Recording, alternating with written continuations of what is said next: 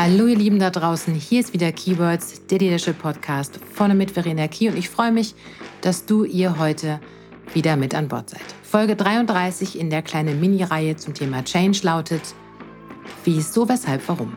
Warum das Warum in der Führung und im Change ausschlaggebend ist.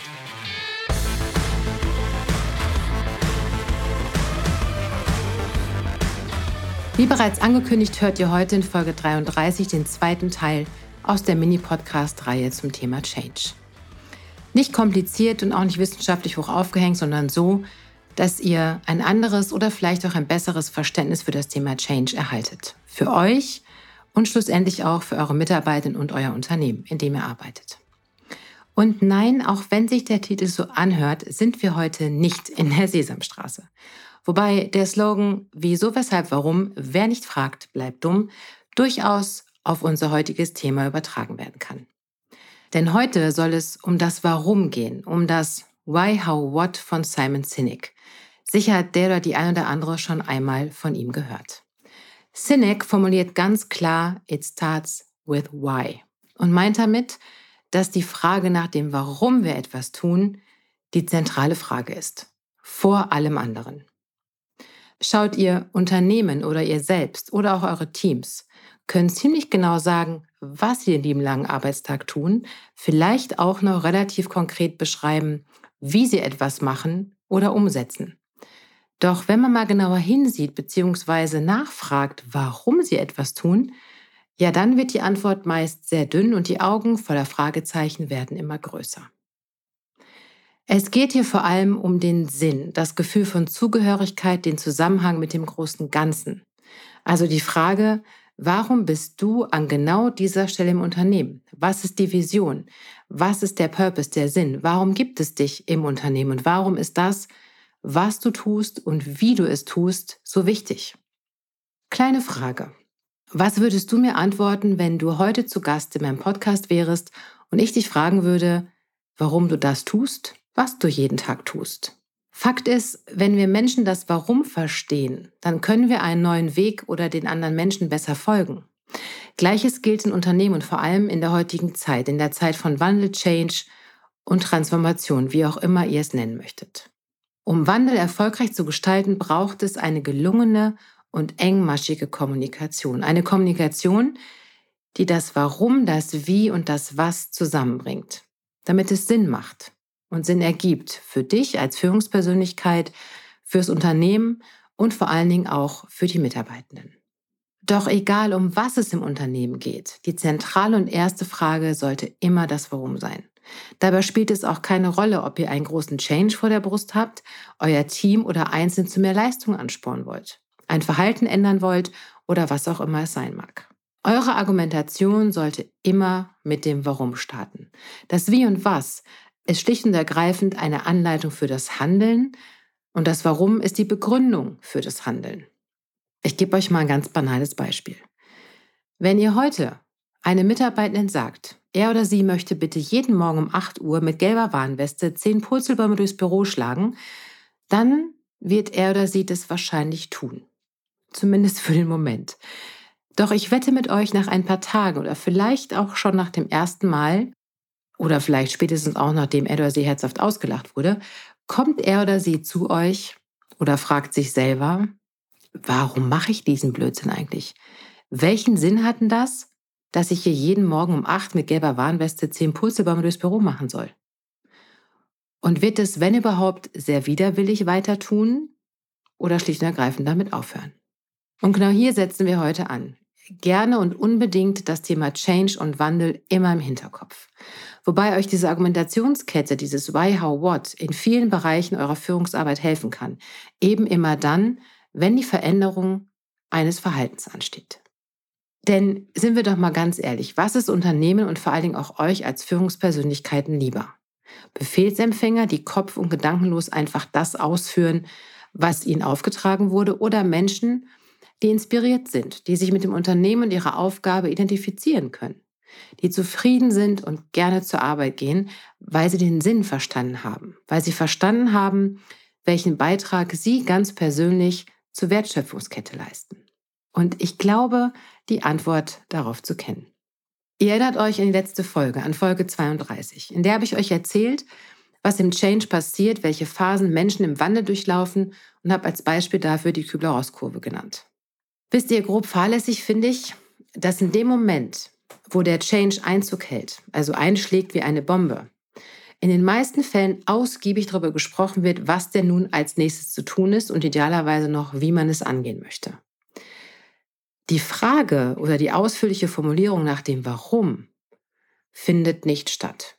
Und wenn sie stattfindet, dann eher an der Oberfläche. Dabei ist das der entscheidende Faktor, denn im Laufe des Change-Prozesses darf dieser auch immer wieder gebetsmühlenartig äh, wiederholt werden. Also dieses, ja, wir wissen, es wird was anders, aber warum machen wir das denn jetzt so? Warum drehen wir uns gerade auf links? Warum ist das jetzt notwendig? Und Dahinter steckt eine ganz klare Vision, also ein visionäres Warum. Den Mitarbeitern im Team und auch individuell zu erläutern, welches Warum hinter der Veränderung steckt, ist für den Erfolg ebenso unerlässlich wie mit den Einzelnen zu erarbeiten, welchen Sinn ihr Tun und Handeln in der Organisation hat. Vor, nach und während des Change-Prozesses. Wenn man das schafft, wenn ihr das schafft, dann erhöht sich die Akzeptanz für den Wandel, das Verstehen wird größer und die Menschen im Unternehmen verspüren ein höheres Maß an Sicherheit in unsicheren Zeiten. Aber eben nur dann, wenn du, wenn ihr als Führungskräfte in der Lage seid, das auch zu vermitteln. Und ähm, daher dürft ihr euch wie so oft zuerst fragen, was ist denn eigentlich euer Warum? Vor allen Dingen ganz, ganz vorne angefangen, warum seid ihr angetreten als Führungskraft? Warum seid ihr angetreten und was gehört zu eurem Warum? Und der nächste Schritt ist, dass auch ihr euch gerade in großen Change- und Transformationszeiten auf den Schirm holt und versteht, warum ist dieser Wandel für die Organisation wichtig? Was zieht er nach sich und welches Bild ergibt sich daraus im Nachgang? Wenn ihr das für euch habt, dann könnt ihr in den Dialog gehen und nehmt euch dafür Zeit. Nehmt euch Zeit für den Dialog mit euren Mitarbeitenden, auch wenn es angeblich keine Zeit gibt. Denn bei dem Zeitthema ist es ja immer so ein, so ein Ding. Ne? Also äh, die Frage ist hier immer, was kostet mehr Zeit? Die Zeit für eine gelungene und umfassende Kommunikation am Anfang oder eine nicht enden wollende Schadensbegrenzung am Ende. Okay, genug gesprochen. Hier eine kleine Kommunikationskette von mir für euch für den praktischen Umgang mit Why, How, What. Fangen wir mit dem Warum an. Das Warum ist der erste und entscheidende Schritt für die Akzeptanz von Wandel, Transformation, aber auch für die Akzeptanz neuer Prozesse, Tools, Mitarbeitenden, was auch immer es sein mag. Zeigt euren Mitarbeitenden mit bildhafter Sprache und vielleicht mit einem Fünkchen Begeisterung auf, was die Vision ist, wie die Veränderung, egal wie klein oder groß, im Ganzen verankert ist. Versucht, das Warum im Kontext zum Unternehmen, den Kunden, die Niederlassung der Abteilung und der eigenen Funktion herzustellen. An das Warum schließt sich immer sofort das Wie an, also der Rahmen und der konkrete Ablauf der Veränderung. Und als Hilfestellung zur Formulierung könnt ihr euch zum Beispiel folgende Fragen stellen. Wie soll das aussehen, was umgesetzt werden soll? Wie und mit welcher Unterstützung soll etwas umgesetzt werden? Wie soll etwas getan werden? Wen oder was brauchen wir dafür? Wie sind die Anforderungen an das Neue? Im letzten Schritt geht es um das Was, also um die konkreten Dinge, die verändert werden sollen und vor allem steht hier der Nutzen, der damit einhergeht im Fokus. Und beispielhafte Fragen, um das Was zu finden oder zu formulieren, können folgende sein. Was verbessert sich, wenn wir das oder das so oder so tun?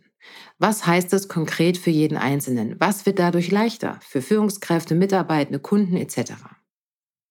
Zusammenfassend möchte ich euch noch Folgendes mit auf den Weg geben. Die Reihenfolge einzuhalten ist wichtig für das Gelingen einer erfolgreichen Kommunikation und die Umsetzung.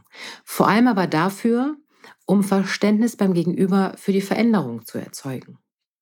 Denn nur wenn eure Mitarbeiter und ihr selbst vor allen Dingen das Warum versteht und verinnerlicht, wirken sie gerne auch an der Implementierung neuer Tools der Transformation, dem Change mit. Das Wie gibt diese wichtige Sicherheit für den Weg der Umsetzung mit und garantiert, dass die Mitarbeiter auch wissen, was zu tun ist. Darüber hinaus zeigt das Wie aber auch auf, wo Mitarbeiter eventuell noch qualifiziert werden müssen oder wo vielleicht auch noch Vorbehalte oder Wissenslücken auftauchen. Und auch das ist wieder eine wunderbare Chance für euch, eure Menschen, euer Team besser kennenzulernen und Reaktionen sowie Handlungsweisen zu verstehen.